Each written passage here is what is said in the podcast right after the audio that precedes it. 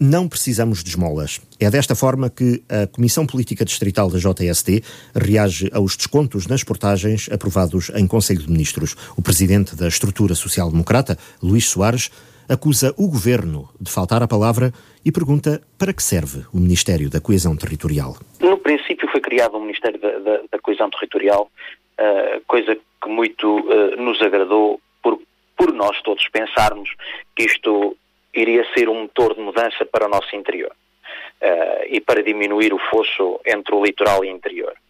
A verdade é que nós já viemos alertar que não passa de um nado morto este Ministério do, da Coesão Territorial, uh, precisamente porque uh, foi uma maneira de integrar provavelmente mais um dos 70 governantes que compõem o governo, que já são tantos, ou seja, nós parece-nos mais uma maneira de incorporar mais um, um, elemento, ou seja, uma forma de englobar mais alguém nos recursos humanos do governo, do que propriamente para fazer alguma coisa pelo interior. A ministra fez promessas, fez prazos, não cumpriu promessas, não cumpriu prazos, disse que se demitia se, se por acaso não cumprisse a promessa. A verdade é que nem cumpriu a promessa que tinha feito na primeira instância e depois não cumpriu a promessa de se demitir.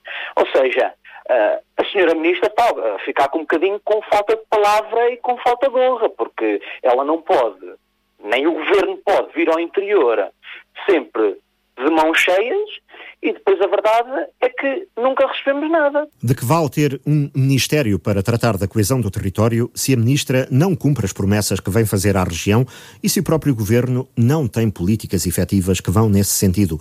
É a pergunta do dirigente da JST. Luís Soares lembra que os descontos nas antigas SCUT são poucochinhos e apenas a partir do oitavo dia de utilização. Com a fórmula encontrada pelo governo, apenas se reduzem, e pouco, os encargos para aqueles que utilizam as autoestradas para movimentos diários, deixando de fora os utilizadores ocasionais, entre eles os turistas. Em nome do desenvolvimento do interior, o presidente da distrital da JSD defende a abolição das portagens, mas diz que até poderia entender os descontos numa situação transitória. Tinha era de ser uma redução que se sentisse na carteira e não esta que foi decidida pelo governo?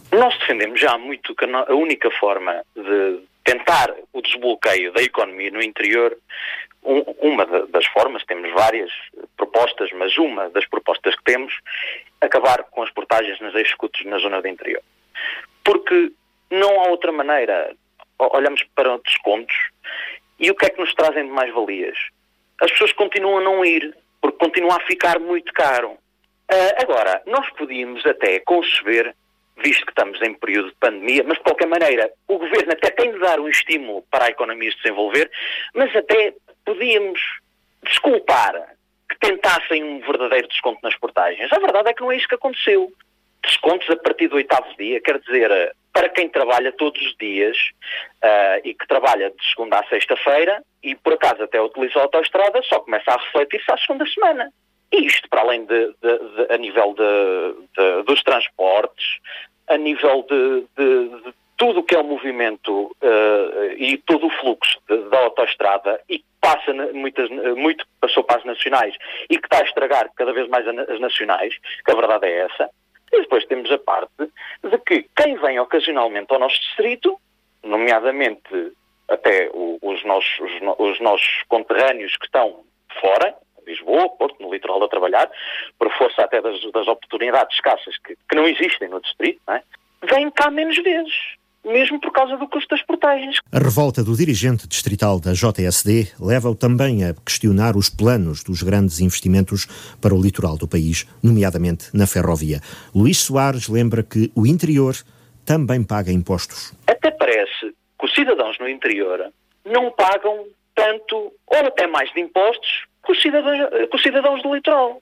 A verdade é que nós até temos de pagar mais impostos por via de andarmos mais vezes de carro, porque eles têm uh, as compensações de transportes uh, públicos, como a rede de transportes públicos, que nós nem sequer imaginamos, só quando lá andamos é que vemos que aquilo é uma imensidão de alternativas que nós temos. E nós aqui queremos ir para o trabalho, qualquer pessoa tem de utilizar o seu carro próprio. Não é feito, não é um testão gasto aqui, no Orçamento de Estado, quando o cidadão do interior passa a vida a pagar tantos impostos? depois temos um, uma, uma, uma estrutura que estão a montar, quer dizer, uh, estão a montar para tentar esta notícia dos 4.500 milhões para a linha, já é uma notícia pelos vistos de há muitos anos, mas também nunca foi cumprida pelo Partido Socialista, como muitas outras.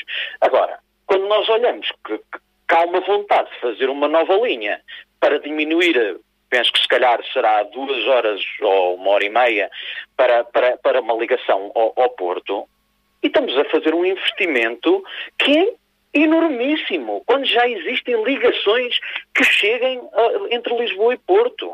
E a verdade é que aqui continuamos a ser, é, quer dizer, até parece que estamos rodeados nós de mar e que somos uma ilha.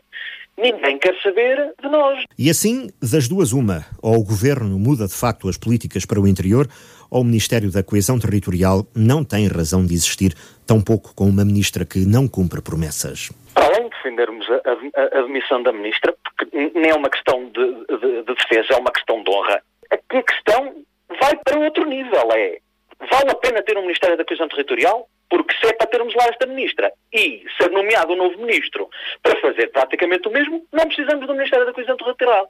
Nós precisamos, claramente, de um projeto, de um plano de investimentos para desbloquear o interior, a longo prazo não precisamos de uh, medidazinhas que uh, não fazem nada e que nos vêm só apenas dar esmolas e não desbloqueiam aquilo que é uma economia e uma sociedade na, na região. O presidente da Distrital da JSC da Guarda é mais uma voz a criticar a decisão do governo de não abolir as portagens ou de, pelo menos, não fazer descontos que se vejam nas autoestradas do interior.